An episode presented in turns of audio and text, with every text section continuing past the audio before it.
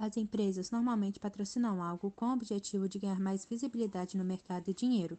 No entanto, os esportes paralímpicos não existe tanta essa visibilidade da mídia, tanto que a equipe feminina de goalball ficou quatro anos fora dos holofotes. Além disso, o goalball ainda é um esporte que seu público é muito pequeno e composto majoritariamente por deficientes visuais, assim dificultando ainda mais conseguir patrocínio.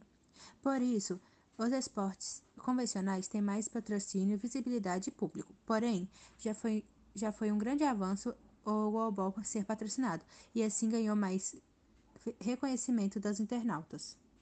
Por isso, os esportes convencionais têm muito mais patrocinadores, visibilidade e público.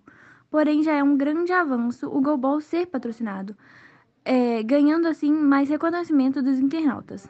Desse modo, os patrocinadores achados pelo grupo foram a Caixa, a Braskem e a Toyota.